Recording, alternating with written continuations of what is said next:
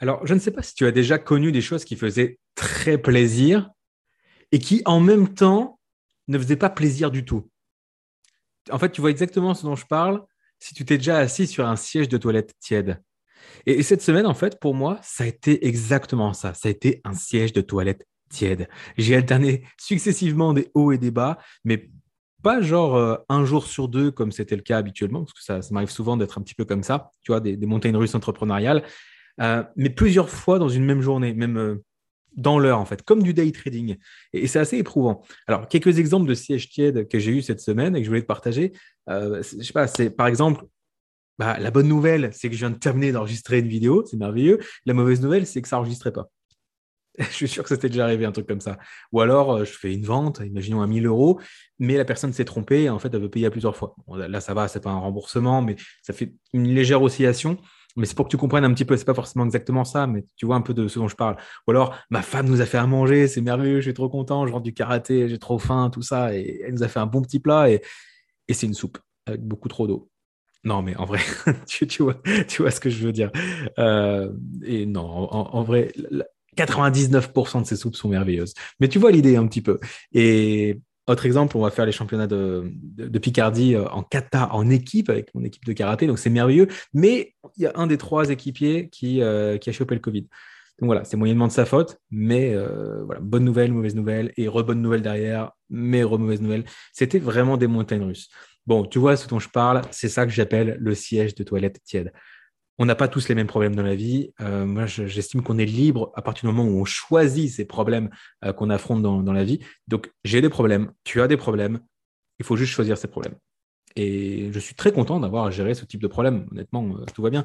Mais c'est pas parce pas parce que les choses fonctionnent bien et que tu avances que tu n'as pas le droit de te plaindre, que tu n'as pas le droit d'avoir des oscillations émotionnelles. Je fais de mon mieux pour rester euh, le plus euh, centré possible, puisque c'est dans ces moments d'oscillation émotionnelle, en fait, qu'il est important de rester centré et focalisé sur sa, mission, de vraiment pas se laisser perturber et de rester, euh, de rester concentré.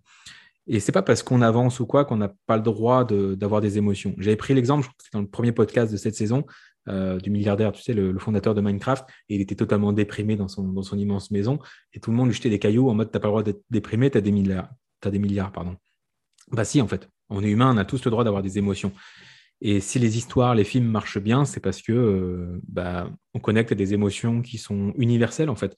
Si tu regardes un film d'Indiana Jones, je pas, le premier qui me vient à l'esprit, euh, j'ai jamais vu ce film. Je sais pas pourquoi je prends cet exemple. Non, mieux. Regarde, tu regardes un, film Harry Potter ou tu lis un livre Harry Potter, eh bien, tu vas être connecté avec des émotions. Tu vas être triste quand un personnage meurt, tu vas être content quand un personnage gagne. Est-ce que tu as déjà été dans une école magique? Est-ce que tu as déjà jeté des sorts? Est-ce que tu as déjà grimpé sur des balais volants? Non. Donc, il ne t'est pas arrivé la même chose, mais tu connectes aux sensations. Parce que quand il trace avec son balai dans un match de Quidditch, eh bien, le vent sur le visage, tu le sens parce que tu as déjà été dans une attraction de style Space Mountain, ou tu as déjà été très vite à vélo quand tu étais gamin, ou peut-être que tu aimes faire de la moto. Tu vois, tu arrives à connecter. Les faits sont différents, mais les émotions sont universelles. Donc, euh, on comprend. Voilà, bon, euh, ça n'empêche pas qu'il y ait des gens qui font du Quidditch en vrai. Euh, d'ailleurs, d'après les rumeurs, ils vont changer le nom parce que ça ne convient pas. Euh, non, en fait, j'annule cette phrase-là. Je ne vais pas du tout partir sur le sujet du Quidditch dans ce podcast. Juste avant de rentrer dans le vif du sujet, justement. J'aimerais faire les shout-out, donc remercier les personnes qui nous ont donné du feedback cette semaine. vous êtes de plus en plus nombreux, ça fait vraiment plaisir. J'ai sélectionné quelques commentaires que, que j'ai reçus. Je crois que j'en ai oublié un. C'est pas gênant. de toute façon, je vais pas tous les mettre.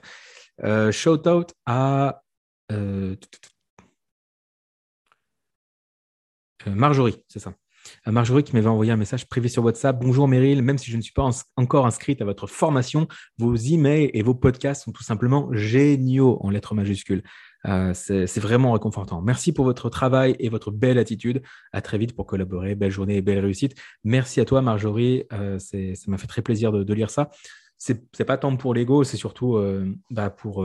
c'est stimulant. C'est chouette de prendre une heure pour enregistrer un podcast et d'avoir toute une équipe derrière pour le faire tourner, le promouvoir, etc. Et de voir qu'il y a un retour, que ça sert et que vous appréciez. Parce que quand c'est nouveau, bah, je ne sais pas la science infuse, je ne sais pas si ça va plaire, je ne sais pas si c'est un format adapté. Euh, il y a quelques doutes euh, dans le fond. Et du coup, avoir ce genre de feedback positif, bah, ça me rappelle que ah, il y a des vrais humains derrière qui, écoutent et qui apprécient et pour qui c'est utile. Donc ça, c'est top. Idem pour Anne-Marie. Euh, c'était un commentaire sous la chaîne YouTube, parce que ce podcast, vous le savez, est diffusé sur les, sur les, les plateformes de podcast, Spotify, Apple Podcast, Deezer, etc. Mais c'est également diffusé sur YouTube. C'est pour ça que j'ai la petite vidéo que je filme ici. Comme ça, bon, c'est pas très intéressant de me voir à la caméra, mais ça fait, euh, ça fait un format pour poster sur YouTube également, vu que j'ai une chaîne avec quelques abonnés, euh, vous êtes bientôt 4000, je crois. Eh ben, autant en profiter. Donc, Anne-Marie euh, qui laisse son commentaire. Merci Meryl, tout ce que tu dis est très pertinent et sensible. J'ai un rendez-vous téléphonique avec toi, etc. etc. Euh, je voulais te dire que je suis ravi d'avoir trouvé mon guide. C'est peut-être parce que je suis prête à incarner mon rôle d'héroïne en référence au second podcast. Allez l'écouter si ce n'est pas fait. Toi qui aimes les arts martiaux, il paraît que le maître vient lorsque l'élève est prêt. Ça confirme. Donc tout se tient. Euh, voilà, j'ai vraiment apprécié que tu mettes de la conscience sur le podcast, que tu rebondisses dessus et que tu prennes le temps de décrire un petit commentaire. Donc merci à toi. Et un dernier commentaire que j'ai sélectionné pour les shout-outs, celui de euh, de Bouco, de Marie-Joseph. Merci Meryl, c'est super, très bien pour nous booster et nous guider. Euh, pour notre avancement Eh bien, voilà, c'est exactement ça que je cherche à vous apporter. Voilà pour les shout J'aimerais euh, immédiatement qu'on rentre dans le vif du sujet. Les amis, aujourd'hui, j'aimerais parler de la notion de anti-avatar. Alors, vous êtes tous d'accord avec moi. Vous, savez ce, qu'on appelle un avatar. en termes de marketing, l'avatar désigne votre client idéal ou votre partenaire idéal si vous faites du marketing de réseau. Voilà ce qu'est un avatar. Mais je crois qu'on ne parle pas assez de l'anti-avatar. On va parler dans une seconde. J'envoie le jingle et on entame le sujet immédiatement.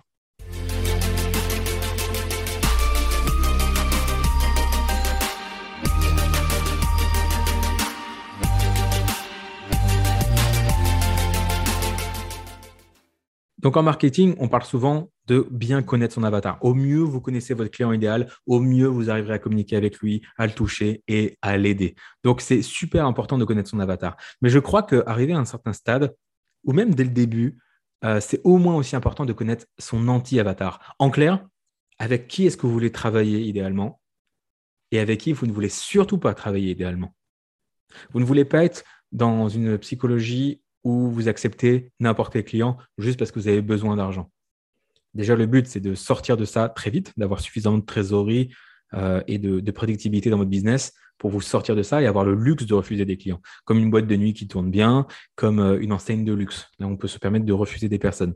Eh bien, le but, c'est de se rapprocher de ça dans votre activité. En tout cas, c'est ce que je vous souhaite. Ça vous évite de mettre du temps et des efforts sur des personnes euh, avec qui vous n'avez pas réellement envie de travailler. Donc, l'anti-avatar, c'est quoi? C'est le client qu'on ne veut pas. C'est le profil de partenaire avec lequel on ne souhaite pas passer ses journées. Je ne dis pas qu'on devrait avoir envie de passer toutes ses journées euh, avec, euh, avec tous ses clients, mais euh, c'est quand même tellement plus confortable quand vos clients sont vos amis ou quand vos clients ont les mêmes valeurs que vous. Ça, change totalement le métier. Et si vous entreprenez, que vous fassiez du marketing de réseau, que vous soyez expert du style coach, consultant, formateur ou autre, j'imagine que ça vous parle que vous avez fait cette activité pour avoir le luxe de faire bah, quelque chose qui vous plaît et de travailler avec des gens qui vous plaisent. Pour, mon, pour mon programme Funnel Network, euh, qui accompagne donc les networkers de A à Z dans la création de leur machine à parrainer, eh bien, au bout de 2-3 ans, j'ai quand même pu clarifier et identifier les traits des personnes avec lesquelles je n'aimais pas spécialement travailler.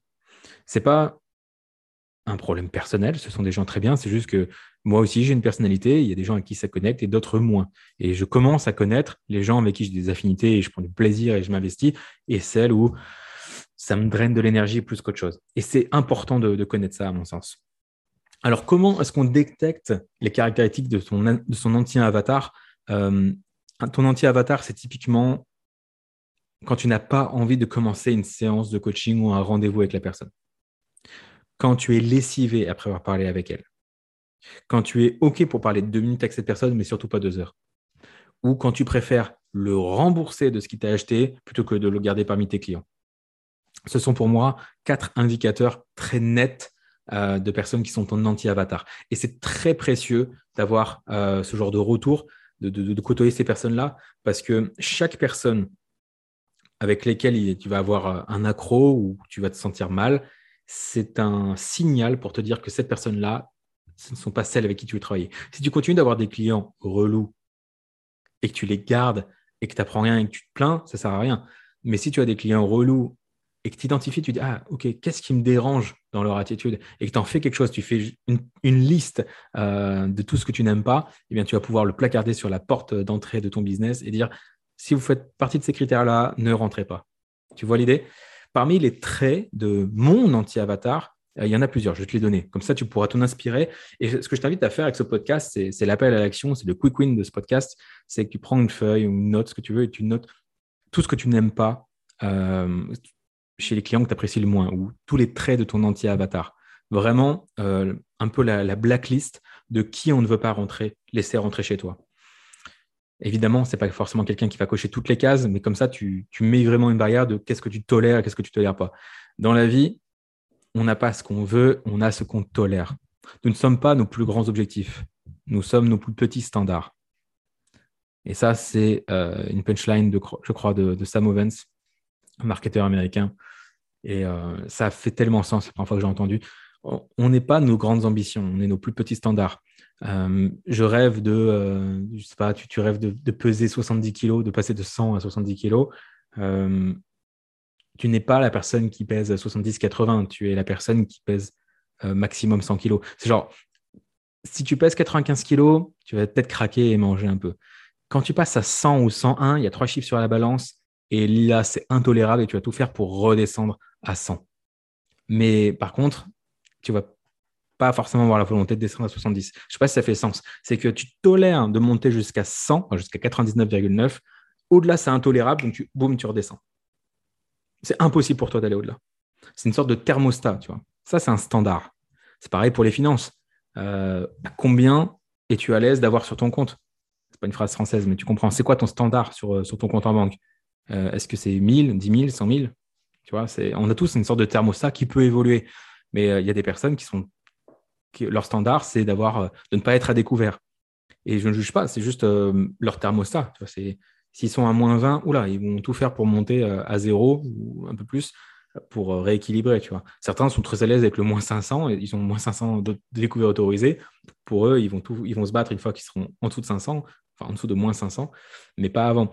Pour d'autres, je, connais, je connais des personnes euh, en dessous de 200 000 euros sur leur compte, ils sont pas bien du tout. Quoi. 200 000 euros, c'est leur zéro à eux.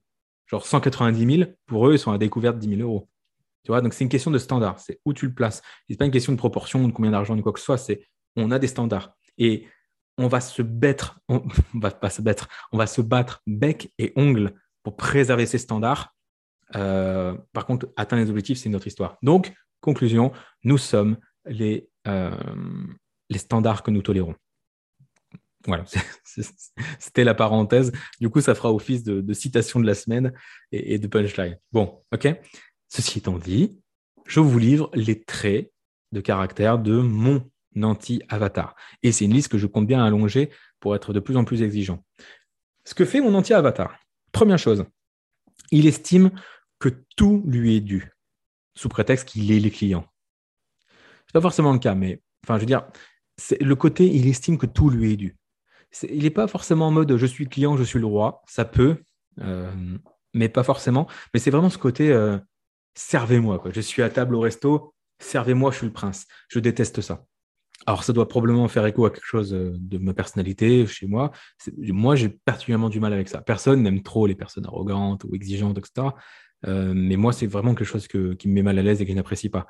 Et pour garder la métaphore du restaurant, imaginez mon anti-avatar, c'est le type de personne qui appelle le serveur au restaurant en claquant des doigts. Tu vois. Euh, je ne supporte pas. Donc, tout, lui est dû, cette mentalité-là, déjà, c'est un petit red flag pour moi, un petit drapeau rouge en mode oh, il n'en faudrait pas deux, trois autres, sinon euh, tu es dehors.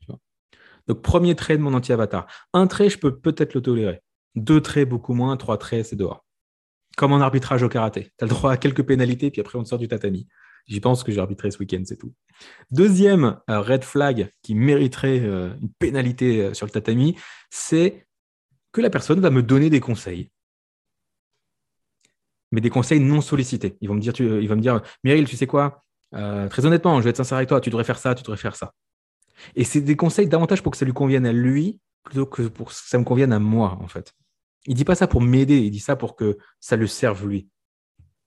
En gros, c'est, il va dire au serveur, euh, je pense que vous devriez passer plus souvent près de ma table pour vérifier que je ne manque de rien. Donc, c'est un conseil, mais le serveur, euh, il n'a peut-être pas que ça à faire. Peut-être qu'il a d'autres tables à gérer.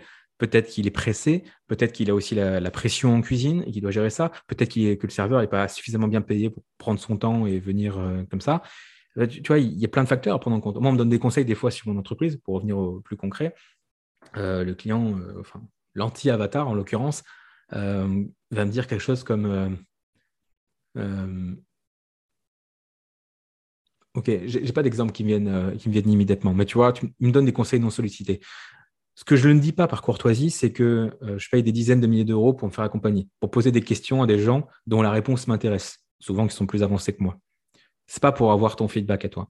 Alors attention, ne me faites pas dire ce que j'ai pas dit. Des suggestions de clients que j'apprécie, euh, des suggestions de personnes que je veux aider, et même que même pas une question d'appréciation, c'est je suis ouvert au feedback en particulier s'il revient. Tu me dis un truc une fois, ça va peut-être pas m'alerter. Deux fois, ça va retenir mon attention. Trois fois, je change quelque chose. En gros, c'est un peu ça le fonctionnement. Mais quand c'est un conseil qui est non sollicité, ça n'a rien à voir. Quand je demande est-ce que je peux améliorer quelque chose, qu'est-ce que je peux faire pour vous, dites-moi, on me donne des suggestions et j'en prends vraiment note. Et des fois, ça arrive, je, voilà, j'ai un, problème, quelque chose qui n'est pas prévu, on me donne des conseils, c'est merveilleux, j'adore. Mais quand c'est des conseils non sollicités, qui ne sont pas dans mon intérêt, euh, je trouve ça très mal poli. Et ça sous-entend qu'il euh, sait mieux que moi en plus, de ça. Ce qui, peut être possible sur certaines choses, mais euh, pas très. Ça, place tout de suite lui au-dessus de moi. Encore une fois, dans ce contexte de tout lui est dû et il est au-dessus. L'arrogance est très peu pardonnée dans la société, y compris dans la mienne troisième trait de mon anti-avatar et que je vous donne en cadeau. Vous pouvez les noter hein, si vraiment c'est quelque chose qui fait écho. Si ça ne vous parle pas, bah, tout, laissez-le traîner et vous avez le droit de penser aussi que je suis un connard. Mais gardez-le sous le coude si jamais vous voulez l'utiliser pour euh, refuser, entre guillemets, certains clients et pour briefer votre équipe. Si vous avez une équipe, c'est important de savoir aussi avec qui vous aimez travailler ou pas. D'ailleurs, ça marche pour vos clients, ça marche pour vos partenaires en MLM, ça marche pour vos équipiers. Si vous avez une team, euh, ça marche pour les personnes qui vont vous entourer parce qu'un recrutement, c'est pas je prends quelqu'un pour bosser avec moi. Un recrutement, c'est je choisis quelqu'un pour partager un bout de ma vie. C'est super important. Troisième euh, trait de mon anti-avatar que je souhaitais vous partager, il souhaite un traitement spécial. Parce qu'il n'est pas comme les autres. Sous-entendu, il est au-dessus des autres clients. C'est oui, non, mais Meryl, les autres clients, je comprends qu'ils fassent ça. Mais moi, on est entre nous, frère. Oui, puisque des fois, il m'appelle frère aussi, l'anti-avatar. Euh, une familiarité que je n'autorise pas à tout le monde. Euh, écoute, euh, frérot, les autres clients, tu peux faire ça, mais entre nous, tu peux faire une, réduction. Ou entre nous, tu peux faire ça pour moi. Bah non. Pourquoi toi et pas les autres? J'ai des bons amis. Si, mon ami est partenaire, Christopher, qui, qui, avec qui je suis en contact au quotidien, me demande une faveur, ou euh, me fait une suggestion ou, quoi, oui, je vais y prêter de l'attention. Pareil pour d'autres personnes de mon équipe. Mais si tu es un inconnu, euh, on ne se connaît pas et que tu souhaites un traitement spécial sans aucune raison, bah non, quoi. Alors attention, dans la vie, on n'a pas toujours ce qu'on mérite. Dans la vie, on a souvent ce qu'on demande. Donc je suis OK que quelqu'un tente de négocier. En fait, ça fait partie du jeu. Des fois, j'accepte, souvent non. Euh, la personne va tenter, va dire ah, écoute, Meryl, euh, il y a ça, je. Euh, je sais pas, tu vois, et puis je vais pas vous donner des arguments de négociation, trouvez par vous-même. Tu vois, je suis ouvert. je, suis non, si je suis honnête, je suis pas ouvert à la négociation. Mais imaginons quelqu'un qui veut négocier ou demander, écoute, euh, c'est pas possible d'avoir une petite réduction là-dessus parce que ceci, cela, et le demande avec politesse. C'est ok, tu vois, ça fait partie du jeu de, des affaires, pourquoi pas. Mais exiger presque un traitement spécial parce que lui, il est meilleur que les autres et les autres clients, c'est les autres clients. Moi, je suis au-dessus de ça. Tu dois me traiter différemment. Je suis un client VIP. Non. Surtout que bien souvent, ce type d'anti-avatar exigeant, c'est pas un client VIP. Déjà, parce qu'il est dans la liste des anti-avatars. Donc, par définition, c'est pas votre client chouchou. Et de deux, euh, c'est pas forcément quelqu'un qui va vous payer cher. C'est super étonnant. Plus le client vous paye cher, plus il, met des exigences sur lui pour euh, rentabiliser euh, euh, son achat et moins il est exigeant auprès de vous. Et souvent, ce sont les clients qui payent pas cher, qui attendent de vous que vous leur sauviez la mise et qui ont des hautes exigences. Ce n'est pas une règle, mais c'est souvent ce que j'observe. Donc attention à ça. Quatrième caractéristique de l'anti-avatar. On est parti sur un podcast assez négatif, mais négatif pour construire derrière. Quatrième trait, donc, il pense n'avoir strictement aucun problème de mindset et ne pas avoir besoin de progresser là-dessus. Ça, se passe de commentaires. Il pense que voilà, il a lu trois livres de développement personnel, c'est bon, il est arrivé. Mais bon, voilà, en fait, c'est pas tant un problème de mindset, c'est surtout que en estimant ne pas avoir besoin de progresser sur son mindset, eh bien, ça veut dire qu'il n'a pas envie de progresser dessus. C'est la différence entre le fixed mindset et le growth mindset, vous connaissez peut-être, mais voilà, entre tourner vers la croissance ou tourner vers, euh, euh, vers la stagnation, en fait. J'ai encore quatre autres traits que je voulais vous partager. J'espère que ça fait sens pour vous.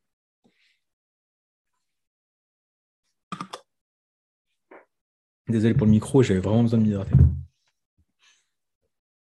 L'anti-avatar est impatient et il a du mal à gérer la frustration. Et ça, c'est difficile quand tu es entrepreneur. Euh, enfin, je dis ça parce que moi, j'accompagne des entrepreneurs, mais euh, il faut savoir gérer ta frustration, même dans tous les aspects de la vie, de toute façon. Si tu es impatient et que tu as du mal à gérer la frustration, tu vas pas aller loin. C'est difficile. C'est comme si tu jouais à un jeu vidéo, tu perds une fois et tu claques la manette au sol. Bah non, le principe du jeu vidéo, si tu joues, tu perds, tu apprends, tu dis ah, cette fois-ci, je vais esquiver le piège et je vais me renforcer, je vais devenir meilleur. Et ensuite, tu passes de niveau en niveau en devenant meilleur. Le jeu devient plus difficile, mais toi, tu deviens meilleur. Donc, le niveau de difficulté est toujours aussi satisfaisant, avec toujours la pointe de frustration. Mais cette frustration, c'est ce qui rend la victoire d'autant plus délectable. Donc, le jeu du business, ça reste un jeu pour moi. Alors, si tu es impatient, que tu as du mal à gérer la frustration, c'est compliqué. Euh, un client qui est enthousiaste quand tout va bien et en mode victime quand ça ne va pas assez vite ou qu'il essuie un refus, ça va être très compliqué pour lui et ce n'est pas forcément le type de personne que je veux accompagner. On a parlé euh, lors du dernier épisode de podcast de la différence entre être euh, le méchant, la victime, le guide et le héros. Euh, je trouvais que c'était un, sujet intéressant. Allez jeter une oreille si ce n'est pas fait. Autre trait, l'anti-avatar essaie de me joindre en privé parce qu'envoyer un mail au support, c'est trop long et c'est pas digne de lui. On est encore une fois dans l'arrogance, dans le fait d'être au-dessus et dans la patience. Là, on cumule tout, c'est un indicateur. attention, vous m'écrivez un message en privé, euh, vous, non, vous n'êtes pas nombreux à le faire, mais il y en a parmi vous qui le font, et, c'est OK. Euh, en fait, c'est OK si vous jouez le jeu d'accepter que je ne vous réponde pas, ou pas rapidement. Parce que, bah, que je vous réponde pas déjà, parce que peut-être que là, là, je parle d'un réseau social privé. Genre, tu m'écris en privé, tu m'ajoutes un ami sur Facebook, tu m'écris en privé sur Facebook, ou alors tu as réussi à choper mon numéro, tu m'envoies un WhatsApp ou un SMS, bah, c'est en privé. Et c'est des, c'est peut-être que je garde ça pour ma famille, pour mes amis, à qui je réponds en priorité. Si tu arrives là, bah, tu n'es pas forcément ma priorité. Et je vais moi, je sais que je vais te répondre parce que euh, actuellement, je peux répondre aux gens et ça me convient très bien. Mais euh, n'attends pas de moi que je te réponde dans l'heure, encore moins quand tu me parles en privé. Si tu veux une réponse rapide et, euh, parler professionnel, bah, contacte le support, l'adresse mail de, mon support client ou, ou contacte-nous dans le cadre de la formation, mais n'essaie pas de me joindre en privé. En fait, me joindre en privé, euh, là, pour recevoir euh, un compliment, un commentaire, mais vous êtes le bienvenu, évidemment. Mais quand c'est me contacter en privé en disant Mary, j'ai besoin d'une réponse, et que tu n'as pas fait l'effort de regarder la FAQ, de poser ta question au bon endroit, ni quoi que ce soit, là, c'est typiquement de l'impatience et c'est typiquement euh, exiger de moi que je réfléchisse à ta place. C'est avant de poser une question, vérifie si la réponse n'est pas déjà quelque part et assure-toi de la poser au bon endroit. Voilà. Mais après, je sais que ça peut ne pas être intuitif. Franchement, de, tous les traits de caractère de mon, anti-avatar, c'est pas le plus grave. Surtout que habituellement, j'ai tendance à, répondre peut-être une fois avec un peu de délai parce que bah, priorité aux priorités. Euh, quand on me parle au bon endroit, je réponds très très vite. Quand c'est au mauvais endroit, bah, je, traite quand je peux traiter. Euh, les DM sur Instagram, j'ai pas de notification, je la regarde pas euh, forcément régulièrement. Donc voilà, mais euh, voilà, je, vais répondre dans le délai. Et puis après, au deuxième message, je vais dire écoute, si tu une autre question, adresse-le au support. Ce sera plus confortable, plus rapide et plus efficace. Et après, si la personne persiste, euh, c'est compliqué. Surtout si vous commencez à essayer de m'appeler. J'ai une très faible tolérance là-dessus. C'est peut-être plus personnel, mais moi, j'ai une grosse barrière c'est euh, on m'appelle pas. J'ai un rendez-vous téléphonique, je t'appelle, ou alors c'est convenu et c'est OK, mais je déteste être interrompu. Quand on m'appelle, ça veut dire, Meryl, quoi que tu fasses, mon appel est plus important. Prends ton temps pour moi. C'est ça le signal qui est envoyé. Et je veux vraiment pas faire le, pédant en haut de sa colline. Mais c'est vraiment ça. Pour moi, c'est une micro-agression d'appeler quelqu'un. Et je, suis très sérieux avec ça. Mon travail est important. Je ne me prends pas au sérieux, mais je prends mon travail au sérieux. Quand je suis en train de faire quelque chose, que je suis dans le flow et qu'on m'interrompt, ça me reprend 15 minutes pour m'en mettre là où j'étais. Tu rajoutes l'appel. Euh, voilà. comment perdre une demi-heure à chaque heure Et c'est pas possible, mon temps est super précieux. Donc non, je veux pas être interrompu. Euh, c'est aussi pour ça que mon téléphone souvent est en silencieux et, que je ne suis pas dérangé. Et en plus, les gens sont habitués à ne pas m'appeler parce que bah, je ne réponds pas forcément. Et, euh, puis, j'évite de communiquer mon numéro de toute façon. Mais tu, vois, les, vous pouvez, ça, vous pouvez l'installer aussi, la barrière de je, refuse les appels. Euh, les seules personnes qui sont habilitées à m'appeler et que je répondrai, c'est papa, maman. J'ai la chance d'avoir mes deux parents, alors quand ils m'appellent, je décroche. C'est aussi simple que ça. ma soeur, non, ma soeur, même pas. Elle va m'envoyer un petit messenger. Non, non. Bah non, laisse ton frère bosser, euh. Euh, mais un ou deux euh, meilleurs amis, mon assistante, même si elles, sont, elles sont briefées, donc elles ne vont pas m'appeler directement. et mon comptable, peut-être. Ouais, mon comptable, souvent, je, réponds parce que parce que c'est important. Tu vois, les gens qui peuvent m'interrompre, c'est sur les doigts d'une main. Et ma femme. Mais ma femme, je suis souvent avec elle à la maison et tout, donc en général, elle m'appelle pas sur le téléphone. Putain, j'ai failli oublier ma femme. Le con, il m'a oublié ma femme. Sur les doigts d'une personne, les personnes qui peuvent m'interrompre. Donc, une barrière que vous pouvez, mettre, vous pouvez installer pour éviter d'être interrompu. Autre trait de mon anti-avatar, il n'est pas sûr de ce qu'il veut. Il vit dans la crainte et pense constamment à comment il peut gruger les autres. Et ça, il y a une énorme différence entre comment est-ce que je peux être une ressource pour les autres, comment je peux les aider, et comment est-ce que je peux gratter? Comment est-ce que je peux profiter? Comment est-ce que je peux gruger? Est-ce que je peux acheter et me faire rembourser dans la foulée? Quels sont les CGV Tout ce qui rime en et comme ça, poubelle, drapeau rouge. Euh, je ne veux pas de personnes qui sont dans la mentalité de gruge, des gratteurs, des chasseurs de gratuits. Euh, je souhaite des personnes qui sont là pour, qui sont dans l'abondance, euh, et pas forcément dans l'abondance financière ni rien, c'est vraiment mental, c'est une attitude, qui sont là dans j'investis dans une formation, j'honore mon paiement, j'honore mon formateur, je m'honore moi, euh, j'y vais. Les autres sont des, sont des gens que je peux aider et en les aidant, je sais qu'ils m'aideront en retour. Tu vas donner pour recevoir, mais dans cet ordre-là. Pas les gratteurs qui, essaient de, qui sont dans l'ombre à essayer de chiner une information, demander un remboursement ou autre. Je crois que tu as saisi la mentalité. Et peut-être que tu n'avais pas posé des mots là-dessus. Je te les donne ici, si jamais tu souhaites t'en inspirer. Dernier trait que j'ai noté sur mon anti-avatar, et j'en aurais fini avec cette liste, c'est qu'il enchaîne les formations en ligne sans appliquer et en espérant être sauvé. Euh, vu que je vends des formations en ligne en partie, euh, je parle de formation en ligne, mais ça peut être totalement autre chose.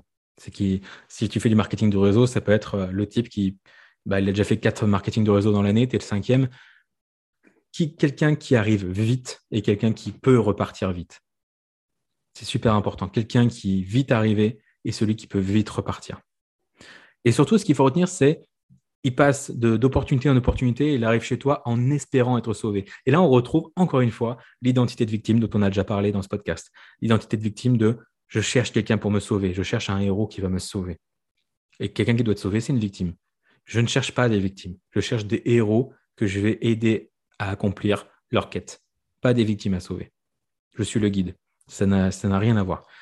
Donc voici les traits de mon anti-avatar. J'espère que tu as pris de bonnes notes. J'espère que ça fait sens pour toi. Euh, ces différents traits m'ont permis de.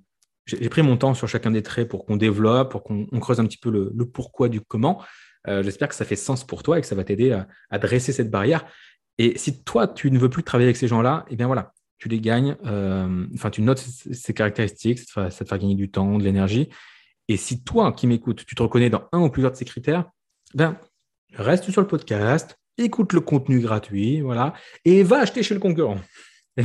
viens pas chez nous, viens pas euh, polluer euh, les, autres membres avec, euh, avec ce type d'état d'esprit. Fais un travail sur toi-même, éventuellement, pourquoi pas.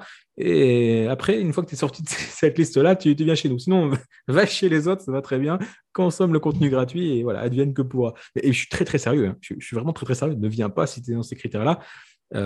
et peut-être que ma tête ne revient pas non plus et c'est parfait. Je veux dire, autant il y a des gens qui ne vont pas m'apprécier. Euh, j'ai la, chance pour ma santé mentale de ne pas en connaître beaucoup. Il y en a, c'est juste que je ne suis pas au courant. Ou alors c'est peut-être un peu mégalo de dire ça. Euh, mais je, ça, serait, ça serait encore plus mégalo de penser qu'il n'y en a pas, je pense. Mais voilà, si je suis lucide, il y a forcément. En fait, ce n'est pas une question de mégalo ou pas. Il y a des gens qui ne m'aiment pas ou qui m'aiment moins. Et c'est tout à fait normal. Et c'est la même chose pour vous. C'est normal, en fait. Et si personne euh, ne vous aime pas, ça veut dire que vous n'êtes pas assez intéressant et, qu'il n'y a pas d'autres personnes qui vous aiment. Enfin, je ne sais pas comment formuler ça. À la hauteur où il y a des personnes qui vous détestent, il y en a qui vous adorent. Et si euh, tout le monde est neutre quand ils entendent parler de vous, ça suscite pas beaucoup d'émotions. C'est ça que je veux dire. Alors, je parle pas de vos amis, votre famille et vous en tant qu'être humain. Attention, je parle vraiment sur le marché, on va dire. Et puis, encore une fois, les gens euh, aiment ou détestent ce que vous voulez bien leur montrer. Votre entourage privé, c'est autre chose. Mais je parle de ce que vous montrez publiquement, comme ici, là, ce podcast est public, par exemple. Bref, euh, bon, cette liste d'anti-avatars, elle fonctionne bien, clairement. Parce que sur, euh, sur des centaines de membres que j'ai eu juste dans le programme Funnel Network, des personnes qui cochaient euh, plusieurs de ces critères-là, qui rentraient dans la case anti-avatar et qui sont devenus membres malgré tout, j'ai dû en avoir, allez, 5, 4, 5, ça fait quoi 1% Je suis parfaitement OK avec ça. Et tous les autres, ils sont même pas rentrés. Pas tant parce qu'ils avaient été recalés, mais parce que dans mon discours, dans la manière d'appréhender les choses, euh, eh bien, ça les intéressait plus. Je, fais exprès de mettre des filtres. Je fais exprès de dire ne venez pas si, ne venez pas non plus si. Et c'est exactement ce que je fais dans ce podcast. Si vous, si vous, reconnaissez dans, cette liste, ce genre de liste, bah, ne venez pas. C'est aussi pour ça que j'ai choisi tel prix sur ma formation, qui n'est pas entrée de gamme. Euh, je veux des gens motivés, mais c'est pas plus. C'est aussi pour ça que je l'ai pas mis non plus cinq fois plus cher que ça ne l'est actuellement, parce que c'est pas non plus ce que je cherche. Euh, donc voilà, il y, a plein de décisions que tu vas pouvoir faire en étant clair sur ton anti-avatar. Tout ça, c'est un tout cohérent. Et l'avantage quand on connaît son anti-avatar, qu'on est au, clair sur qui on accepte dans notre cercle professionnel pour passer nos journées avec nous quasiment, et qui on laisse à la porte, eh quand tu fais ça, eh bien tu installes une sorte de physionomiste virtuel. C'est genre, ta boîte, c'est comme une boîte de nuit, mais avec un physionomiste devant. Tu vois ce que je veux dire? Et ça, c'est cool. Ça va être le type qui regardent tes prospects et qui disent Désolé, monsieur, mais ça ne va pas être possible. Et ça, ça c'est vraiment kiffant. Et ça, tu peux le faire uniquement quand tu as briefé ton physionomiste, quand tu as briefé ton, vigile. Je ne sais pas comment on dit, physionomiste, je crois que c'est le terme. Euh, mais il faut les briefer, tes gars. Et tes gars, c'est quoi? C'est ta communication, euh, tes vidéos, tes closers, si tu en as, les personnes qui prennent les appels euh, pour, pour convertir les clients. C'est ce que tu vas laisser paraître dans tes emails. Voilà. Tu vas avoir un physionomiste qui empêche les anti-avatars, les intrus, les nuisibles de rentrer. Et je parle bien en termes marketing, qu'on s'entende bien. Et être un anti-avatar chez moi ne fait pas de vous une mauvaise personne. Ça fait juste qu'on n'est qu'on n'est pas compatible, mais que vous allez pouvoir trouver votre bonheur ailleurs très très certainement. Et il y a fort à parier que moi-même, je suis un anti-avatar pour certaines personnes. C'est comme ça. Il faut juste, voilà, qui se ressemble, ça semble. C'est aussi simple que ça. Et à l'inverse, le physionomiste, il va laisser rentrer les bons clients. Euh, Coralie, mon assistante de choc, appelle ses bons clients ses clients chouchous.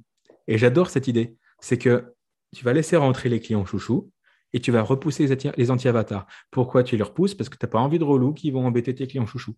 Aussi simple que ça. Ça fait partie de la qualité de service. Et quand tu as de l'anti-avatar, certes, tu vas repousser les personnes que tu ne veux pas, mais c'est un luxe pour les personnes que tu acceptes parce qu'elles savent qu'elles ne seront pas embêtées par les anti-avatars. Tu vois l'idée? Et ça, j'aime bien. Vous n'êtes pas obligé de baser votre business model de cette manière-là. Moi, c'est quelque chose qui me convient et que, je vous encourage parce que c'est beaucoup plus simple pour tout le monde. Est-ce que tu vas laisser de l'argent sur la table en refusant des clients ou des partenaires qui correspondent à ces, anti-avatars? Oui, bien sûr, mais seulement sur le court terme. Comme je viens de te dire, ça assure une qualité de service pour tes clients chouchous. Et au final, tu t'épargnes du temps perdu et de l'énergie gaspillée. Parce que pour un, client qui va, qui va rapporter 1000 euros, je, parle en valeur monétaire ici, parce qu'on parle de business malgré tout, mais voilà, un client, il t'achète euh, un ou plusieurs produits, on va dire, il vaut 1000 euros, il paye en six fois, euh, il te rapporte 150 euros, t'enlèves les taxes, bon, très bien. Résultat, il, il l'annule au bout de deux abonnements, il t'a rapporté 300 euros. Super. Sauf que pour 300 euros, il t'a demandé euh, d'intervenir pendant trois heures pour répondre à ses questions reloues, il t'a sollicité au téléphone, il t'a dérangé, il a mobilisé ton équipe au support, une équipe que tu payes en plus. Résultat, les anti-avatars, de par euh, leur côté énergivore, il se pourrait bien qu'ils te coûtent plus cher que ce qu'ils te rapportent. Donc autant euh, couper court maintenant. Tu vois ce que je veux dire? Si en plus ils demandent un remboursement, c'est perte totale de temps et d'argent pour, euh, pour tout le monde et surtout pour toi. Parce qu'au final, ce temps perdu, euh, tu ne le retrouves pas, cette énergie gaspillée, tu ne le retrouves pas. Et si tu as quitté ou que tu projettes de quitter ton salariat, ce n'est pas pour te faire un nouvel entourage toxique. Beaucoup de personnes quittent la rat le salariat, pour se faire un entourage qu'ils apprécient, un métier qu'ils apprécient. Ce n'est pas pour euh, se mettre des boulets aux pieds avec des anti-avatars. Donc, ce que je te conseille de faire, c'est d'expliquer à ton physionomiste qui sont tes clients chouchous, qui sont tes anti-avatars qui ne sont pas invités.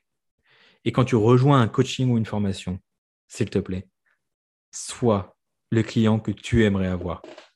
un conseil que j'ai reçu il y a quelques temps déjà et qui fait super sens. Euh, en discutant avec euh, un cercle d'entrepreneurs, on avait remarqué la chose suivante, c'est que bien souvent, on attire des clients qui nous ressemblent. Et c'est très logique sur plein de, pour plein de raisons, tu. Donc, soit le client que tu aimerais attirer. Et, ça, c'est ouf. On pourrait faire un épisode là-dessus, sur cet effet un peu miroir. Euh, je crois que je ne suis pas assez perché pour parler de ça. Mais si je l'étais un peu plus, j'en parlerai. Mais il y a forcément des explications. Si jamais vous avez plus d'infos là-dessus, vous voulez me le partager en commentaire ou en retour par email, euh, franchement, ça m'intéresserait d'expliquer pourquoi, euh, pourquoi on, attire souvent les clients qui, nous ressemblent et quel est le phénomène qui est derrière. En tout cas, c'est ce qu'on a observé. Donc, soit le client que tu aimerais avoir et tu ne regretteras pas parce que c'est souvent ce qui se passe. OK? Voilà le, sujet que je voulais vous, vous partager pour aujourd'hui. Évidemment, j'ai encore plein de choses à vous partager. J'ai plusieurs questions de la communauté, questions très très intéressantes que je vais, que, un peu polémiques là que je vais que je vais soulever. Euh, plus ou moins offensive. Et, j'ai encore deux, trois trucs à vous partager. Juste avant qu'on entame la deuxième partie de ce podcast, j'aimerais vous rappeler euh, ce pourquoi je suis là et qui j'accompagne à travers euh, mes programmes. Vous savez, une fois sa liste de contacts épuisée, il est de plus en plus difficile pour les networkers en marketing de réseau de trouver des nouvelles personnes à parrainer dans leur MLM.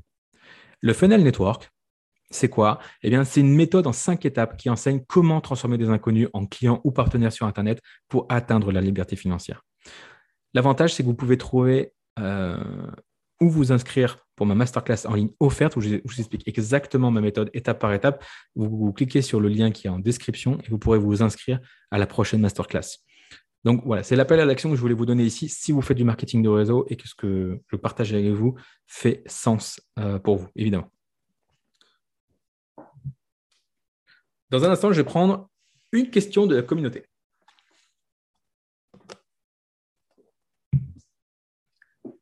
Quand je vous dis qu'on est sur un podcast un peu plus, euh, entre guillemets, négatif que d'habitude, négatif pour construire toujours, eh bien là, la question que j'ai sélectionnée aujourd'hui, c'est une question qui m'avait été donnée. Euh, et, je vais vous la partager, vous allez comprendre. La question est de Pierre. Il m'a demandé Comment expliques-tu qu'il n'y ait aucun grand leader français ni mondial qui ait fait son succès avec les tunnels de vente? Il parle pour le marketing de réseau. Deuxième question, quand tu sais que le plus grand défi du marketing de réseau, des gens qui sont sur le terrain, c'est de faire démarrer les distributeurs avec des choses simples à faire, comme les faire démarrer avec des systèmes aussi... Euh, pardon, la question c'est comment les faire démarrer avec des systèmes aussi complexes à apprendre que les tunnels de vente, le web marketing, l'email marketing, le copywriting, System.io, ClickFunnels, WordPress et le SEO, etc. etc je trouve que c'est une question super intéressante. C'est plus une objection qu'une question, mais c'est intéressant. mon premier élément de réponse, c'est Pierre, quelle est ton intention avec cette question? C'est quoi ton intention? Parce que là, je perçois un petit peu de tu remets en question mes méthodes. C'est genre, oui, Meryl, tu dis ça, tu dis ça, mais qu'en est-il de ça tu vois? Comment ça se fait qu'il n'y ait personne qui réussisse avec les tunnels de vente? Est-ce que c'est ça ton intention? Est-ce que c'est une objection que tu as envie de lever et que si je te la lève, tu vas avoir envie de travailler avec nous? Euh, est-ce que c'est juste pour le plaisir d'être un peu, euh, un peu corrosif? Hum, Quoi qu'il en soit, j'ai trouvé que les questions étaient justifiées et intéressantes, et c'est pour ça que, je, te remercie. D'ailleurs, que ce soit pour cette question ou pour tout ce qu'on a listé euh, juste avant, avoir un peu de confrontation, c'est super constructif. être en face d'un anti-avatar, c'est constructif parce que vous allez pouvoir allonger la blacklist des critères, enfin, allonger la liste des critères des personnes que, que vous ne voulez pas avec vous. Euh, et, là, les questions de, Pierre sont intéressantes parce que du coup, c'est constructif pour moi. Je me dis, ah, peut-être que Pierre est la personne qui a eu euh, euh, l'audace, voire le respect de me poser ces questions en face, alors qu'il y en a plein qui se la posent sans oser me le dire. Tu vois Donc, c'est un cadeau qu'il y a derrière, je trouve. Bon, bref, je prends la question. Donc, la première, c'était comment expliques-tu qu'il n'y ait aucun grand leader français ni mondial qui ait fait son succès avec les tunnels de vente? Évidemment, on parle de marketing de réseau parce que succès avec les tunnels de vente, euh, je peux t'en citer 1000 euh, par jour, en fait. Euh, parce que, bon, j'enfonce une porte ouverte si je dis que, que les tunnels de vente fonctionnent. C'est une sorte d'axiome. Tout le monde est d'accord là-dessus. Mais dans le marketing de réseau, et bien, c'est une vraie question. Alors, il y en a un des top leaders. C'est parce que tu les connais pas qu'ils n'existent pas, en fait. Et c'est pas parce que tu les vois pas que c'est pas un tunnel de vente derrière. Donc, il y a deux choses. Donc, il y en a des leaders. Russell Brunson, le fondateur de ClickFunnels, a, fait, a fait numéro un mondial de, je crois, deux compagnies, une sur deux, euh, deux peut-être. Il a gagné une Ferrari aussi avec, euh, avec son modèle de recrutement, donc Russell Brunson. Mais tu vas me dire, oui, mais Russell Brunson, c'est Russell Brunson. Oui, Russell Brunson, c'est Russell Brunson. Donc, euh, ça pourrait être l'exception qui confirme la règle. Non, il y a aussi Steve Larsen, Et là, tu vas me dire, Steve Larson, oui, cartonne, euh, chez Provit d'ailleurs, aux USA, mais c'est encore un Américain et en plus, il connaît bien Russell Brunson. Ok, bah, à ce moment-là, je te cite Team Sales. S-A-L-E-S, Team Sales, top earner. Je crois que c'est un des membres fondateurs chez Arix. Euh, entre autres, je ne connais pas personnellement non plus, mais euh, j'ai beaucoup d'échos de lui. Et quand tu regardes, tu tapes Team Sales sur Google, euh, tu vois qu'il y a des tunnels de vente dans tous les sens et qu'il est très impliqué là-dessus. Donc, il y en a déjà, des gens qui, réussissent avec le marketing de réseau via les tunnels de vente et il y en a de plus en plus. Ok? Maintenant, il y en a aussi, mais surtout sous d'autres formes. Parce qu'un tunnel de vente, ce n'est pas juste un système via ClickFunnels. ça peut être plus subtil que ça ou différent. Donc, parmi les autres formes qu'on observe de tunnels de vente, eh bien, rien de plus classique que Instagram. Je suis désolé, mais quand tu crées du contenu sur Instagram, que tu mets un lien dans ta bio, et quand tu arrives sur le lien, c'est une vidéo explicative ou euh, un appel offert ou une masterclass, c'est un tunnel de vente, ni plus ni moins. Vraiment. Euh, donc, les bios Instagram, c'est euh, un tunnel de vente à peine déguisé. Donc, tu prends n'importe quel nom de top earner, français, américain, qui tu veux, en général, ils ont un compte Instagram et bien souvent, ils ont un compte Instagram fourni avec un lien dans la bio qui emmène sur un site précis qui, euh, débouche sur un appel ou sur quelque chose. Bien sûr. Ah, donc, euh, j'ai pris l'exemple d'Alex Morton parce que je le connais bien. Il a plus d'un million euh, d'abonnés sur Instagram. Il a son lien en bio et, et qui a un lien en bio ou pas, il fait de, de l'inbound marketing. Il attire les gens en lui. Là, je parle des liens en bio. Je ne parle pas des dizaines et des dizaines de messages privés qu'ils reçoivent chaque semaine, ces gens-là. Euh, même plus. Et encore une fois, ça concerne aussi les Français. Donc, euh, les gens qui viennent t'envoyer des, messages privés pour en savoir plus, c'est une forme de tunnel de vente. En tout cas, c'est du marketing d'attraction. Et ça, le marketing d'attraction, ça cartonne. Après, quel est le niveau de complexité du tunnel de vente? Ça dépend. Il y a plusieurs choses à faire. Tu peux juste te contenter d'un lien dans la bio qui emmène vers une vidéo YouTube, par exemple. Tu peux faire un lien dans la bio qui emmène vers un rendez-vous euh, Calendly, un agenda en ligne où tu peux prendre le prospect téléphone, tu peux envoyer sur un site web, tu peux envoyer sur un lancement de quatre vidéos, tu peux envoyer sur une newsletter. Il y a plusieurs manières de construire ton tunnel de vente. Euh, dans les tunnels sous autre forme, certes, j'ai cité Instagram, mais il y a aussi les sites. Tu prends n'importe quel euh, nom d'un top earner dans la liste des, des des tops du, MLM, je parle toujours, hein, et la plupart ont un site. Pour pas dire tous. Jeff Roberti, tu regardes Jeff Roberti qui cartonne chez Julius Plus depuis des lustres, il a un site web maintenant. Et si ce n'est pas un site web euh, à leur nom, c'est un site web au nom de leur mouvement et de leur équipe. voilà, les livres, les livres, c'est juste un énorme tunnel de vente. Ça sert à ça. Et combien de top earners ont écrit des bouquins? Euh, Combien donnent des formations offertes? Tout ça, c'est des tunnels de vente. Donc, il ne faut, pas croire. Et quand bien même, il faut bien comprendre une chose. Que ce soit des, top earners français ou américains, qu'on voit clairement leur tunnel de vente ou qu'ils soient un peu plus cachés ou, pas, pas autant optimisés, en fait, tout ça, c'est une question un peu secondaire. Parce que les top earners n'ont pas besoin nécessairement d'un tunnel de vente pour être top earner. Pas parce qu'ils utilisent d'autres méthodes, mais parce qu'il suffit que dans leurs équipes, il y ait des gens qui utilisent euh, les tunnels de vente pour que ça fonctionne. Tu vois ce que je veux dire? Et imagine, tu prends un top earner, il a une équipe euh, qui construit avec les méthodes traditionnelles, pourquoi pas, voilà, une équipe qui construit, et une deuxième équipe qui cartonne avec les tunnels de vente, parce qu'il y a dedans, il y a, un, Russell Brunson, il y a un Team Sales, il y a quelqu'un qui exploite les tunnels de vente. Eh bien, le top earner lui-même, il peut peut-être ne pas avoir de site, il peut peut-être ne pas avoir Instagram, il peut probablement ne pas utiliser de tunnel de vente, mais la moitié de son business, ça va être euh, grâce à des gens qui utilisent ce genre de système. Tu vois ce que je veux dire? Donc, il ne faut pas regarder que les têtes d'affiche. En vérité, les têtes d'affiche, euh, elles ne sont pas toutes sur le terrain du tout. Quand tu es à la tête, euh, quand tu es haut classé dans une compagnie, surtout quand elle est grosse, ton, mission, c'est du leadership. Un, top earner qui fait sa liste de noms ou qui va prospecter dans la rue, c'est absolument contre-productif. C'est absolument contre-productif. Pourquoi? Parce que euh, son temps pourrait être exploité à faire quelque chose de beaucoup mieux. Il pourrait donner une formation à 1000 ou 10 000 personnes en même temps. Euh, il peut inspirer les gens. Alors oui, ça va être utile dans le sens où il va montrer l'exemple, mais ce n'est pas 80-20. je veux dire que ce, ce top earner-là, imagine, il prospecte quelqu'un dans la rue. Il le parraine dans son MLM il touche 20 euros de commission de prime de parrainage. Super. Il a un mec en plus dans sa downline alors qu'il y en a déjà 20 000. C'est pas 80-20 du tout. Ça ne ça sert à rien. Il va le faire juste pour motiver et pour montrer l'exemple. Donc en ce sens-là, pourquoi pas? Mais c'est pas productif du tout. Et puis après, il va faire quoi? Il va devoir le former? S'il n'a pas de tunnel de vente, bon courage pour former le type, parce qu'un tunnel de vente, tu peux inclure un espace de formation, tout ça dedans. Bah, S'il est top earner, normalement, il a un système duplicable et une formation. Donc, OK. Mais après, il faut le former, il faut l'encourager, il faut le prendre par la main, il faut l'aider, il faut le développer. Est-ce que le top earner va réellement avoir le temps de s'occuper de toi? Pas sûr, tu vois. Donc, ce n'est pas forcément les meilleurs parrains, en fait. Mais encore une fois, ce n'est pas leur rôle. Quand on a des gens qui peuvent closer une salle de 1000 personnes, c'est là qu'ils sont efficaces et qu'il faut les envoyer. Quand ils peuvent inspirer, faire des vidéos, former, quand ils peuvent toucher 10 000 personnes d'un coup, là, c'est puissant. Créer un contenu sur les réseaux sociaux, ils vont être vus par 100 000 personnes. Oui, là, c'est puissant. Parrainer un type qui va rapporter 200 euros et qu'après, il va falloir gérer. Quand tu gagnes, euh, quand tu gagnes 400 000 euros par mois, c'est pas super intéressant.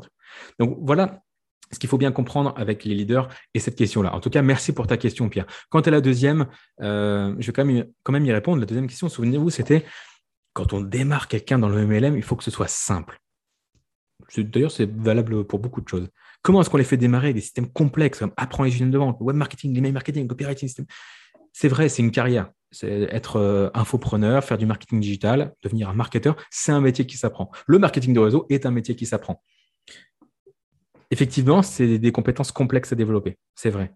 Mais ce n'est pas ce qu'on va enseigner à tout le monde. Je déconseille de former vos nouveaux distributeurs MLM avec les tunnels de vente. Vous m'avez bien entendu. Un nouveau distributeur, dans votre équipe MLM, vous allez lui enseigner les méthodes traditionnelles qui, marchent dans votre compagnie, ce que votre compagnie demande de faire. Pourquoi? Parce que les méthodes traditionnelles sont adaptées pour euh, parrainer dans votre marché chaud. Amis, entourage proche, famille, collègues, etc. Si votre nouvelle recrue possède un entourage proche qui lui fait confiance, bah, autant l'exploiter, on ne va pas s'asseoir dessus. S'il a une liste de noms de 400 personnes, utilisons-la. Ça va prendre quelques semaines, quelques mois. Profitons-en. Travaillons là-dessus. Utilisons ces compétences acquises, bien sûr. On a une mine d'or, autant l'exploiter. Les tunnels de vente s'adressent aux personnes qui veulent sortir du marché chaud et parrainer des inconnus, là où il y a 99% des gens du monde entier. Le marché chaud, c'est 500 personnes que tu connais. Marché froid, les inconnus, c'est 5 milliards que tu ne connais pas. Donc, les tunnels de vente, c'est bien pour les inconnus, pour se faire connaître, pour gagner en notoriété. Euh, c'est plus dans un second temps ou quand tu as épuisé ta liste de contacts. Je le vois vraiment comme dans un second temps. Ou alors, ce sont des distributeurs qui ont une appétence naturelle pour marketing digital et qui veulent développer ces compétences-là. Mais dans un premier temps, connectez-les à votre système. Pour moi, les tunnels de vente, c'est une seconde corde à votre arc qui peut multiplier vos résultats. x 10. Sauf que 0 x 10, ça fait toujours 0. Donc, il faut déjà avoir une base. Les meilleurs résultats que j'ai vus, je ne vais pas vous cacher, c'est des personnes qui venaient me voir qui gagnaient 5 000 euros par mois. Je remonte le tunnel de vente, ils passent de 5 000 à 15 000. OK? Mais la plupart, euh, ils passent de, de 500 à 1500. C'est moins spectaculaire. Le ratio est le même, mais ils ne partent pas avec les mêmes bases. Donc, les tunnels de vente, c'est une corde en plus. J'espère que ça, ça, fait sens. Donc, on ne va pas enseigner quelque chose de super complexe à euh, Janine, 59 ans, qui veut démarrer dans le marketing de réseau pour faire un complément à sa retraite. Ben non, tu vas pas lui enseigner une tunnel de vente, à moins qu'elle ait une appétence pour ça, ou à moins qu'elle ait cramé son marché chaud, qu'elle n'ait plus de solution pour prospecter et que les méthodes traditionnelles ne fassent plus sens pour elle. Là, oui. Donc, j'espère que, que la réponse euh, fait sens. Je vais noter quelques trucs en, vrac, en vrac, des choses que j'ai vues cette semaine. Euh, je suis tombé sur. Oui, je change de je passe du coq mais ce podcast, euh, voilà, le format veut qu'on puisse faire ça. J'ai vu un type dans une vidéo, vous l'avez peut-être vu aussi. le mec kiffe les orages de neige. Je ne savais pas que ça existait. Cette vidéo m'a énormément touché. C'est un homme dans la neige, je ne sais pas où il est. Il y a une tempête de neige et il attend qu'une seule chose, c'est un éclair il attend ce qu'on appelle des orages de neige.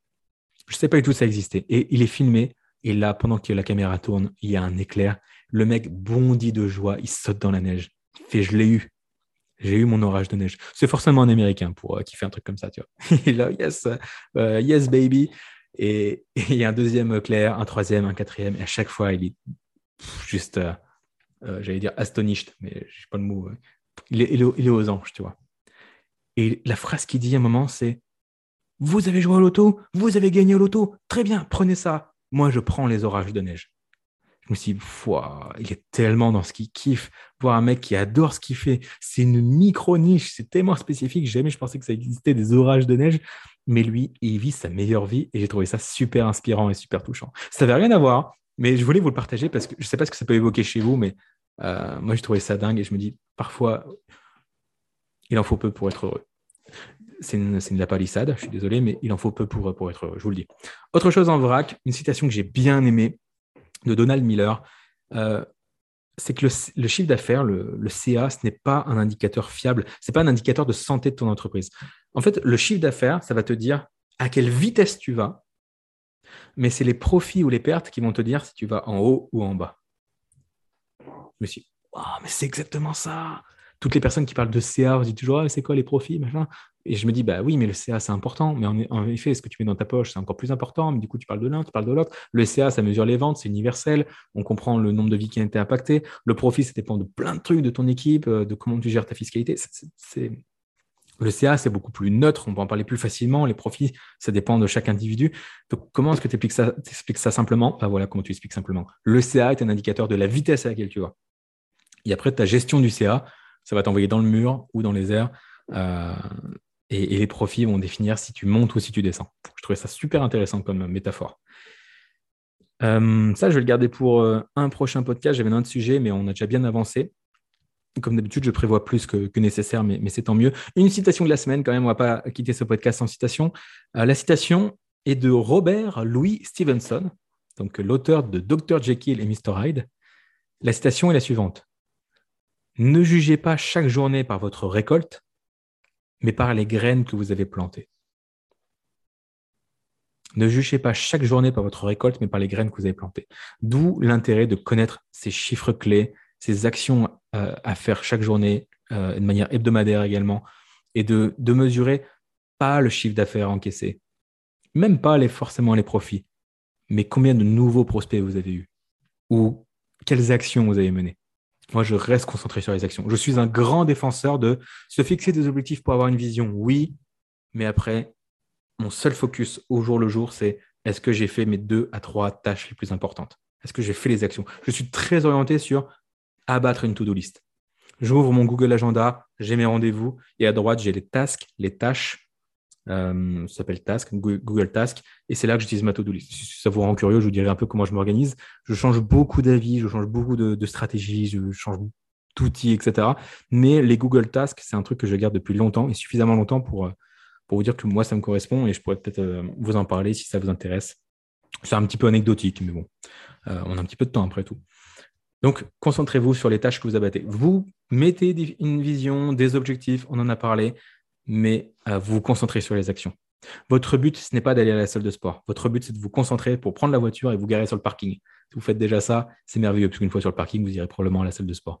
C'est les mini-habitudes de Steven Gies. On a déjà parlé de ça dans un podcast. On a déjà parlé de beaucoup, beaucoup de choses. OK? Au niveau de mon bilan de la semaine, euh, j'ai beaucoup, beaucoup de choses à vous raconter. Mais on va faire vite ici. Je vous rappelle mes objectifs pour ce trimestre. Si vous m'écoutez euh, au moment où ce podcast sort, si vous l'écoutez trois ans après, Bon, ça, vous avez quand même des trucs à en prendre, mais c'est moins d'actualité. Euh, mon rappel de mes objectifs 90 jours, c'est de lancer ce podcast, donc au moins 10 épisodes. On est bien parti.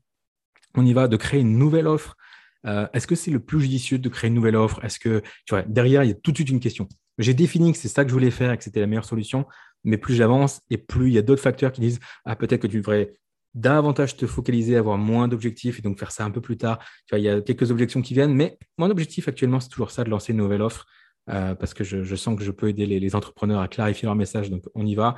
Objectif karaté, de faire les championnats de Picardie, un top 8 du moins. Et quatrième objectif, il y en a quatre déjà, c'est de publier un livre, un livre business. J'ai pris du retard là-dessus euh, parce que euh, c'est pas c'est pas que je veux justifier ni quoi que ce soit, mais euh, j'avais vraiment des trucs super importants à gérer. Ça fait vraiment excuse, hein, formulé comme ça. Je n'ai pas écrit pourquoi, parce que ça ne faisait pas sens pour moi de mettre mes efforts sur l'écriture d'un livre, alors que j'avais euh, des tâches 80-20 à, faire qui étaient plus importantes. Former un closer pour qu'il prenne les appels à ma place et me libère 8 heures par semaine, bah, c'est plus important pour moi parce que c'est un investissement. Je sais que en, investissement, en investissant une semaine de ma vie à former quelqu'un qui va me libérer ensuite 8 heures par semaine pendant des mois, euh, c'est un bon investissement. En gros, c'était ça le, raisonnement. Donc, euh, il y, a ça et d'autres activités qui, pour moi euh, était plus importante, sachant qu'en plus, chaque semaine, j'ai sur le podcast un webinaire, un coaching de groupe, euh, deux à trois emails. Bon, voilà, il y, a tout ça à gérer, la team, le quotidien. J'ai noté tous les départements et, j'avoue que cette semaine, j'ai eu, eu, peur de ne pas être assez focus. je vous ai parlé d'oscillation émotionnelle, j'ai aussi remarqué que je me dispersais. Quand je passe un week-end à, à, faire une session d'arbitrage au karaté, je prends un plaisir monstre, mais derrière, que, c'est un peu la course parce qu'il faut que je me remette lundi, boum, dans le business. Et, là, le business, il y a tellement de ramifications qui contiennent des ramifications. Euh, même si je commence à développer une équipe, même si j'ai des process, euh, ça demande des efforts. Donc voilà, c'est mon ressenti euh, de, que je me disperse et que je dois travailler mon focus. On a parlé de focus récemment. je crois que c'est un conseil que je, que je vais appliquer pour moi-même. Donc voilà, c'est vaste, mais bon, je, je travaille là-dessus. C'est pour mes objectifs euh, personnels. Euh, parmi les victoires, il y a le fait que euh, cette semaine, du coup, j'ai fait un tournage pour YouTube. Et, là où c'était intéressant, c'est que ce tournage s'est un peu fait au dernier moment et j'avais des rendez-vous plus un coaching à assurer. J'ai réussi à trouver quelqu'un pour assurer le coaching, j'ai réussi à trouver quelqu'un pour assurer les rendez-vous, le fameux closer que j'ai formé. Et là, j'ai réalisé que c'est fou de quand tu es entouré de bonnes personnes et que tu les mets aux bons endroits, euh, bah, ça peut donner des mouvements très stratégiques. Là, pour moi, c'était stratégique de me libérer pour un tournage pour euh, faire avancer l'entreprise et mettre deux personnes aux bons endroits pour gérer euh, à, qui je pouvais déléguer. Donc, c'était une bonne expérience pour moi. C'est un peu anecdotique, mais je me suis dit, ah, ça, c'est le pouvoir de la délégation. Et, j'ai remarqué que c'était très puissant. Dans, dans, la semaine, il y a un autre truc qu'on a fait, c'est qu'on a monté un meuble. Je vais me dire, mais Meryl, tu perds ton temps à monter des meubles. Ouais, enfin bon, des fois, il y a des tâches du quotidien que, que tu as envie de faire, que juste ça fait partie de ton temps perso et, tu le fais, quoi. J'accueille des amis à la maison, il fallait que je monte un lit, bon ben voilà, je l'ai monté. C'est aussi bête que ça. Et, je prends du plaisir. La preuve, regardez, j'ai une petite leçon. J'ai remarqué qu'il y avait trois niveaux de montage d'un meuble. Le niveau 1, c'est de monter sans notice. Tu mets deux heures. Bravo. Ton ego est content parce que tu as tout fait tout seul, mais tu as mis deux heures, euh, voire plus. Niveau 2, c'est que tu le fais avec notice. Tu mets moitié moins de temps, tu mets qu'une heure. Très bien. La plupart des gens sont au niveau 2 et c'est parfait, parfait comme ça. Mais le niveau 3, c'est d'avoir quelqu'un qui le fait pour toi. Et là, tu passes combien de temps dessus? Zéro heure. Alors, je le, lit de la chambre d'amis, je l'ai monté, certes. Je me suis beaucoup, beaucoup fait aider, pour être franc. Mais j'ai déplacé les planches. Je ne suis pas très habile avec euh, les visseuses et les machins. Pour bouger des planches, je me débrouille un peu mieux. Eh, faut capitaliser sur, ses forces et déléguer ses faiblesses. Je suis désolé. Mais pour ce qui est de la délégation dans l'équipe, je suis euh, au niveau 3 avec beaucoup de gens. Euh, avant, j'étais tout seul sans notice et je faisais un peu à l'arrache, un peu comme un artiste. Très vite, j'ai mis en place des notices. Les notices, c'est quoi? C'est des process. C'est tel, tel poste, voici les étapes. Telle mission, voici les étapes. J'ai mis en place des process très tôt parce que je savais que c'était stratégique. Et en même temps, je, me suis fait accompagner pour m'aider euh, là-dessus pendant suffisamment de temps pour, euh, pour le faire. Euh, et, là, de plus en plus, bah, je trouve des gens qui le font pour moi. Donc, oui, je, marge moins, etc. Mais je me libère plus de temps et, et ça me fait avancer plus vite, encore une fois. Et j'ai encore beaucoup, beaucoup de chemin, mais je vous dis pas ça en mode je suis arrivé, je suis le meilleur, voici les conseils. C'est vraiment euh, j'étais débutant, là j'ai bien avancé, j'ai plein de conseils à vous donner et je continue d'expérimenter et d'apprendre pour aller là où je veux et je vous donne les conseils en route. Et d'ailleurs, ce que je dis là sera peut-être plus valable dans quelques mois ou quelques semaines. Je pense que si quand même. Mais tu vois, je... c'est pas grave, je vous le partage à l'instant T. Évidemment, mon état d'esprit d'aujourd'hui m'aide à être là où je suis et, euh, je, le calibre pour aller là où je vais, mais c'est probablement un nouvel état d'esprit qu'il me faudra pour aller au niveau du dessus. il ne faut pas le même état d'esprit pour, euh, passer de, de 0 à 1000 euros par mois, puis à 10 000, puis à 100 000, puis à 1 million, puis à 10 millions. C'est autant de niveaux différents d'état d'esprit. Euh, et voilà, moi je vous partage à mon niveau là où j'en suis avec l'état d'esprit d'aujourd'hui. Le quick win, je vous l'ai déjà donné, euh, c'est de définir votre anti-avatar. Laissez-moi un commentaire. Si vous êtes sur YouTube, laissez-moi un, commentaire pour me partager vos victoires, vos questions ou alors vos avis et suggestions. Je suis très preneur. Si vous voulez me faire des, compliments, je vais jamais refuser, il n'y a pas de souci. Mais voilà, ce qui m'intéresse, c'est quelles sont vos questions pour que je puisse vous aider, vos avis et suggestions, ça m'intéresse aussi. Laissez une note si vous écoutez sur Apple Podcast, euh, ça fait toujours plaisir, un 5 étoiles et ça propulse le podcast. Et euh, la semaine prochaine, on va, parler à un autre sujet autour du, marketing, marketing de réseau et storytelling. J'espère que cet épisode vous a plu et je vous retrouve très vite euh, la semaine prochaine. Salut tout le monde.